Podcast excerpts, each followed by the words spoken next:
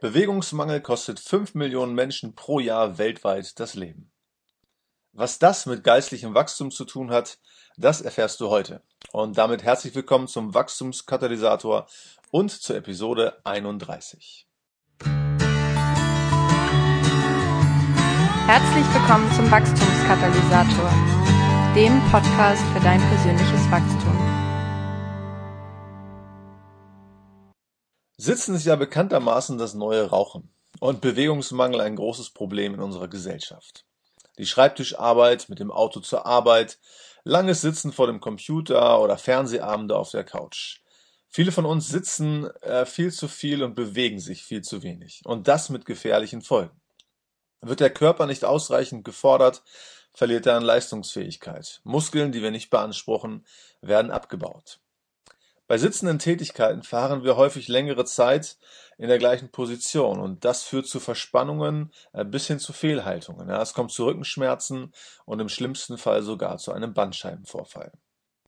Die Ursachen von Kopfschmerzen sind zwar vielfältig, aber nicht selten hat auch Bewegungsmangel damit zu tun. Es gibt zudem einen deutlichen Zusammenhang zwischen Herz-Kreislauf-Erkrankungen und mangelnder Bewegung. Mangelnde Bewegung führt dazu, dass unser Herz nicht mehr adäquat belastet wird. Es wird zu gering beansprucht und unser Herzmuskel verliert an Leistungsfähigkeit. Zu vieles Sitzen führt außerdem dazu, dass unsere Organe zusammengepresst werden und es dadurch nicht selten zu Verdauungsproblemen kommt. Unser bewegungsarmer Lebensstil führt dazu, dass das Verhältnis Energieaufnahme zu Energiebedarf nicht mehr stimmt. Wir essen mehr, als unser Körper benötigt und werden fett. Und viele Krankheitsbilder wie Diabetes, Arthrose, Osteoporose, einer erhöhten Infektanfälligkeit und anderen Stresserkrankungen stehen ganz häufig im Zusammenhang mit zu wenig Bewegung. Falls du dich jetzt wunderst und dich jetzt fragst, äh, ob du den richtigen Podcast heruntergeladen hast, ja, keine Sorge, der Wachstumskatalysator verkommt jetzt nicht zu einem Fitness- und Gesundheitspodcast. Es geht weiterhin um geistliches Wachstum. Aber genauso wie das gesunde Wachstum der körperlichen Zellen bei fehlender Bewegung ausbleibt, steht die geistliche Entwicklung im Zusammenhang mit der Bewegung und manchmal steht die Entwicklung, die geistliche Entwicklung dann eben auch still. Ja, und mit Bewegung meine ich in diesem Zusammenhang die persönliche Evangelisation. Das ist das eigentliche Thema heute. Und Bewegungsmangel heißt in diesem Zusammenhang fehlende persönliche Evangelisation. Evangelisation ist ja in manchen Kreisen ein Reizwort und ich habe festgestellt, dass Christen Evangelisation mittlerweile fast genauso sehr hassen wie Nichtchristen. Eingangs habe ich gesagt, dass Bewegungsmangel fünf Millionen Menschen pro Jahr weltweit das Leben kostet. Und in der Tat führt der Bewegungsmangel vieler Christen dazu, dass viele Menschen sterben, ohne Gott jemals kennengelernt zu haben. Von mir kommt an dieser Stelle jetzt aber keine Missionsbegründung, sondern ich stelle einfach nur fest, dass das persönliche geistliche Wachstum auch im Zusammenhang mit der persönlichen Evangelisation steht. Fehlende Bewegung führt dazu, dass man geistlich unterentwickelt bleibt. Der Apostel Paulus schreibt in Epheser 6 über die sogenannte Waffenrüstung Gottes. Ja, hier werden verschiedene Elemente beschrieben, die zu einem gesunden geistlichen Leben gehören und wachstumsfördernd sind. Es geht um den Umgang mit der Bibel, um schützenden Glauben, um Ehrlichkeit, um erneuerte Gedanken und noch ein paar andere Sachen. Teil der Waffenrüstung sind aber auch die Schuhe der Bereitschaft zur Verkündigung des Evangeliums. Zu einer geistlichen, zu einer gesunden geistlichen Entwicklung gehört also auf jeden Fall auch die persönliche Evangelisation. Gehört es also in Bewegung zu sein oder in Bewegung zu kommen. Es ist erwiesenermaßen so, dass je häufiger und intensiver ich mit Andersdenkenden über meinen Glauben spreche, desto tiefer und fester wird mein Glaube. Ja, und nicht selten führt das auch zu einer intensiveren Auseinandersetzung mit bestimmten Fragen oder auch der Frage nach mehr Vollmacht, wenn ich zum Beispiel merke, dass es mehr als rationale Argumente braucht.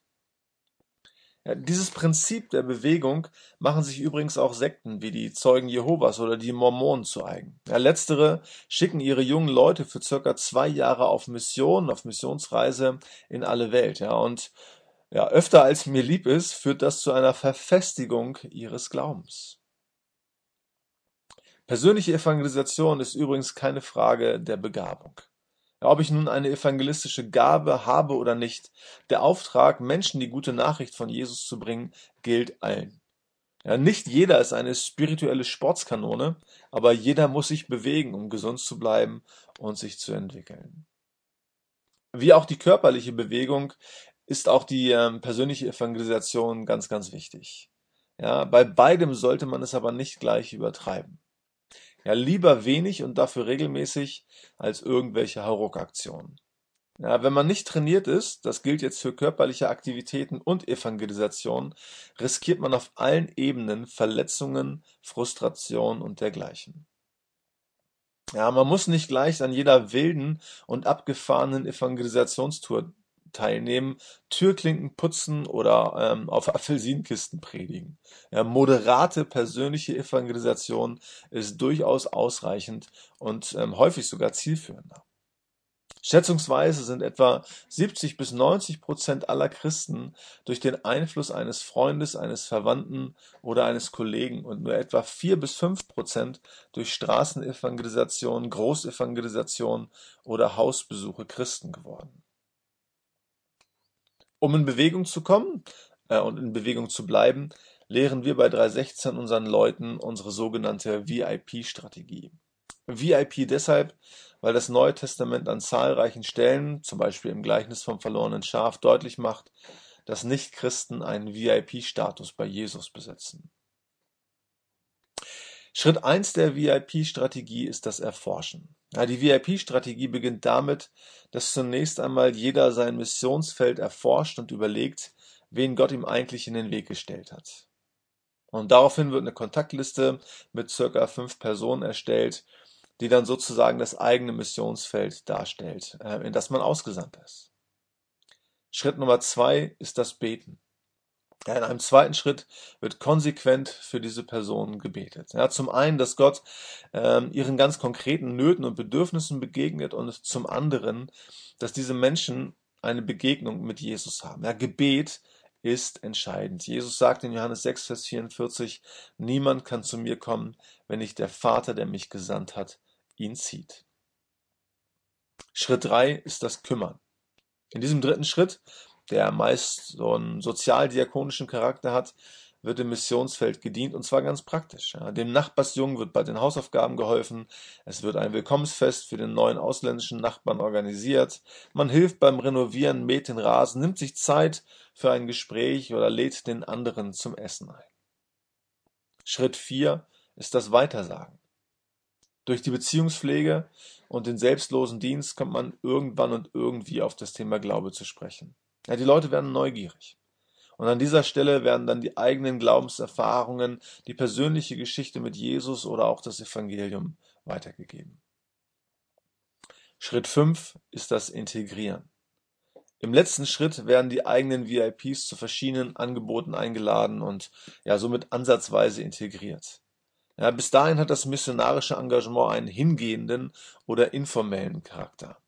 Angebote, die entsprechend gemacht werden, dienen dann dazu, Leute einladen zu können. Und diese verschiedenen Angebote können entweder ganz niedrigschwellige Events, äh, wie zum Beispiel ein Konzert oder ein Spieleabend sein, oder soziale Aktivitäten, bei denen man gemeinsam Gutes tut. Oder auch geistliche Angebote, wie ein Gottesdienst oder eine Kleingruppe. Ja, die VIP-Strategie ist, wie man vielleicht merkt, überhaupt nicht aufwendig und relativ leicht in den Alltag zu integrieren. Ich habe so eine VIP-Liste und ich versuche jeden Tag für meine VIPs zu beten. Und je länger und regelmäßiger ich das tue, desto häufiger wird mein Glaube an Jesus Thema meiner Gespräche mit meinen Leuten. Und ich merke auch, wie mich diese Gespräche prägen und wie sich meine Fragen und teilweise auch mein Bibellesen dadurch verändert, es also einen Einfluss, eine Wirkung auf meine geistliche Entwicklung dabei gibt. Bevor du dich jetzt wieder deinem Alltag zuwendest, ja, nimm dir doch kurz Zeit, um deine eigene VIP-Liste zu erstellen und dein erstes Gebet für deine VIPs zu sprechen. Okay? Das soll es gewesen sein. Bis zum nächsten Mal. Dein Markus. Vielen Dank fürs Zuhören. Weitere Informationen, nützliche Downloads und die Möglichkeit, den Podcast bei iTunes zu abonnieren, findest du unter www.wachstumskatalysator.de.